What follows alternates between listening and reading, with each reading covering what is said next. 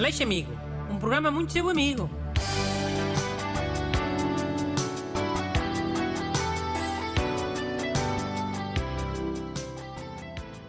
Bom dia.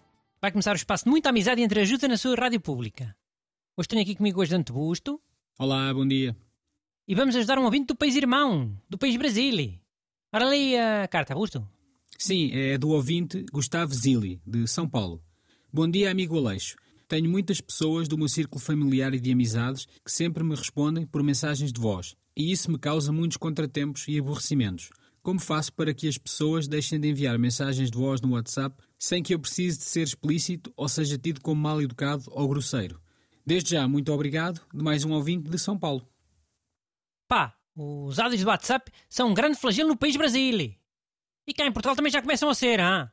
Ainda há dias o Burdo Renato mandou-me um áudio, canite com uns 5 ou 10 segundos, que era a dizer eh, Ok, cumpes. Então, mas gostava-lhe muito de escrever. Hugo, tu mandas áudios? Tens cara disso. Não, quer dizer, já mandei, mas por acaso é muito raro. Mas porquê é que as pessoas mandam áudios, carago? Oh, então, é, é mais prático. Em vez de escrever é só falar. Ah, tá boa. E para quem recebe? Também é mais rápido e mais prático? Ter que perder um minuto a ouvir uma mensagem que ia demorar eh, vai 10 segundos a ler? Sim, é é mais prático para quem envia. Para quem recebe, nem por isso. Mas isso está errado. Completamente errado. É tudo ao contrário.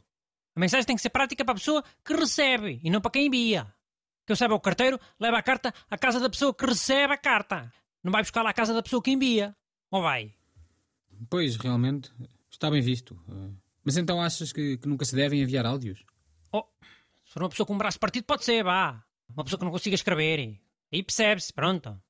Agora, langões, que não estão para perder tempo a escrever. Ou gravam áudios que não sabem como é que escrevem as palavras e não querem passar vergonha. Depois a pessoa que recebe o áudio que ouça para leitor, não é? E depois metade da gravação é só. hum, ai. Como é que é? Ai. Dizia eu. hum, ai. É, é só hesitações. Que a pessoa vai andar na rua, olhar para os carros e pensar o que é que vai dizer, é? É. Ok, vá, já se percebeu. Não gostas de receber áudios. O ouvinte Gustavo Zilli também não gosta. Mas o que é que recomendas que ele faça para receber menos áudios da família e dos amigos? Há um truque, mas também só dá às vezes, infelizmente. Muito infelizmente. Sabes quando estás nisso no WhatsApp e aparece em cima não sei quem está a enviar um áudio? Sim, aquilo avisa quando a pessoa está a gravar o áudio. Tens é de estar com o chat do WhatsApp aberto.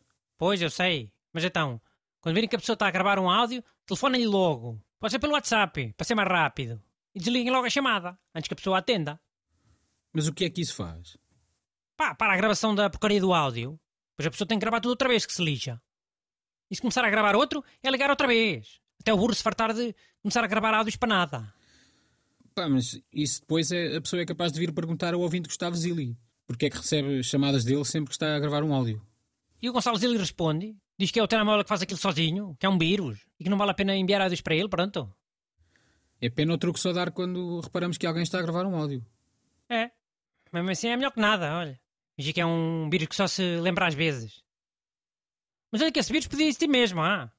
Fazia uma chamada de toque automaticamente. Chamada só de tocar um bocadito, que nem dá para atender, sabes? Sim, se calhar era um vírus que, que muita gente não se importava de ter. Mas tinha de ser um vírus, eh, não podia ser uma app. Não, era melhor um vírus. Assim, os burros que mandam os áudios não ficavam tristes que as pessoas tivessem o vírus. Se for uma aplicação, as pessoas ficam tristes, que é de propósito. Se for um vírus, não ficam tristes. Outra pessoa não tem culpa de ter um vírus.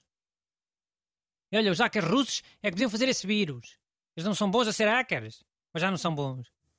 Não sei, dizem que sim. E também podiam inventar esse vírus. Um vírus do bem. É da maneira que também ficavam um bocadinho mais bem vistos na comunidade internacional. Mostravam que não são o Putin, que também são capazes de praticar o bem. Oh, não sei se ia fazer grande diferença, sinceramente.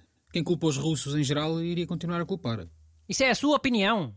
Eu acho que se os, já que os russos inventassem um, um vírus desses que faz uma chamada para quem tivesse a gravar um áudio, ganhavam logo o Prémio Nobel da Paz. Prémio Nobel da Paz para os hackers russos? Está bem, está. O que é que foi? Até parece que não deram já o Nobel da Paz a gente bem pior.